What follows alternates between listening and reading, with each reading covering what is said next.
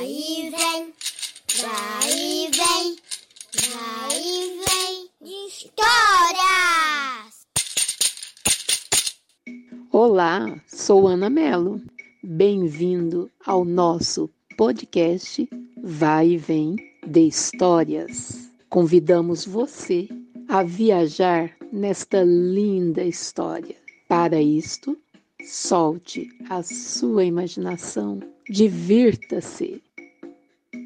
Olá, pessoal. Eu sou Renata Coelho e hoje estou aqui para contar a historinha de Chico Buarque, Chapeuzinho Amarelo. Era Chapeuzinho Amarelo, amarelada de medo. Tinha medo de tudo aquela Chapeuzinho. Já não ria, em festa não aparecia. Não subia escada nem descia. Não estava resfriada, mas tossia. Ouvia conto de fada e estremecia. Não brincava mais de nada, nem de amarelinha. Tinha medo de trovão. Minhoca, para ela, era cobra. E nunca apanhava sol, porque tinha medo da sombra. Não ia para fora para não se sujar. Não tomava sopa para não ensopar. Não tomava banho para não descolar. Não falava nada para não engasgar. Não ficava em pé com medo de cair. Então vivia parada, deitada, mas sem dormir, com medo de pesadelo. Era Chapeuzinho Amarelo. E de todos os medos que tinha, o medo mais que medonho era o medo do tal do lobo. Um lobo que nunca se via, que morava lá longe, do outro lado da montanha, num buraco da Alemanha cheio de teia de aranha, numa terra tão estranha que vai ver que o tal do lobo nem existia. Mesmo assim, a Chapeuzinho tinha cada vez mais medo do medo, do medo, do medo de um dia encontrar um lobo, um lobo que não existia. E Chapeuzinho Amarelo, de tanto pensar no lobo, de tanto sonhar com o lobo, de tanto esperar o lobo, um dia topou com ele que era assim. Carão de lobo, olhão de lobo, jeitão de lobo e um bocão tão grande que era capaz de comer duas avós, um caçador, rei, princesa, sete panelas de arroz e um chapéu de sobremesa. Mas o engraçado é que assim que ela encontrou o lobo, a Chapeuzinho Amarelo foi perdendo aquele medo. O medo do medo do medo de um dia encontrar um lobo. Foi passando aquele medo do medo que tinha do lobo. Foi ficando só com um pouco de medo daquele lobo. Depois acabou o medo e ela ficou só com o lobo.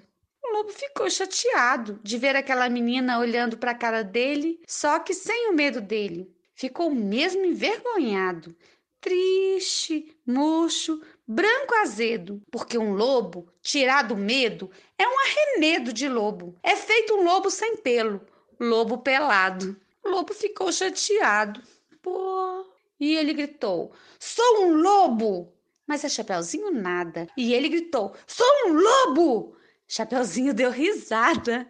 E ele berrou: Eu sou um lobo! Chapeuzinho, já meio enjoada, com vontade de brincar de outra coisa. Ele então gritou bem forte aquele seu nome de lobo umas 25 vezes, que era pro medo da menina ir voltando e ela saber com quem ela estava falando. Lobo, lobo, lobo, lobo, lobo, lobo, lobo, lobo, lobo, lobo. Ai! Chapeuzinho encheu-se e disse: Para, assim, agora, já, do jeito que você tá.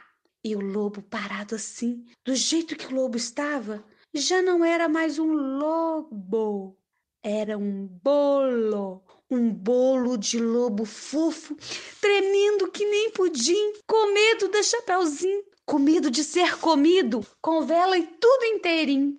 Chapeuzinho não comeu aquele bolo de lobo, porque sempre preferiu de chocolate. Aliás, ela agora come de tudo, menos sola de sapato. Não tem medo mais de chuva e nem foge de carrapato. Cai, levanta, se machuca, vai à praia, entra no mato. Trepa em árvore, rouba fruta, depois joga amarelinha com o primo da vizinha, com a filha do jornaleiro e com a sobrinha da madrinha e o neto do sapateiro. Mesmo quando está sozinha, inventa uma brincadeira e transforma em companheiro cada medo que ela tinha.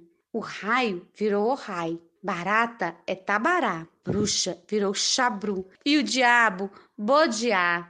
Ah, outros companheiros da Chapeuzinho Amarelo, o Gandrá, a Jacoru, o Barantu, o Pão Bichopa e todos os Trosmons e assim ela cantava: Raio virou o oh, rai, barata virou tabará, bruxa virou chabru. E o diabo virou bodiá. Gandra era um dragão, Jacoru era uma coruja, Barantu era um tubarão. E Pão Bichopa era bicho papão. E aqui termina a história. Entrou por uma porta e saiu por outra. Quem quiser, que conte outra. Obrigada por nos acompanhar. Se gostou, compartilhe. A semana que vem estaremos de volta. Esperamos por você. Não perca! Até a próxima!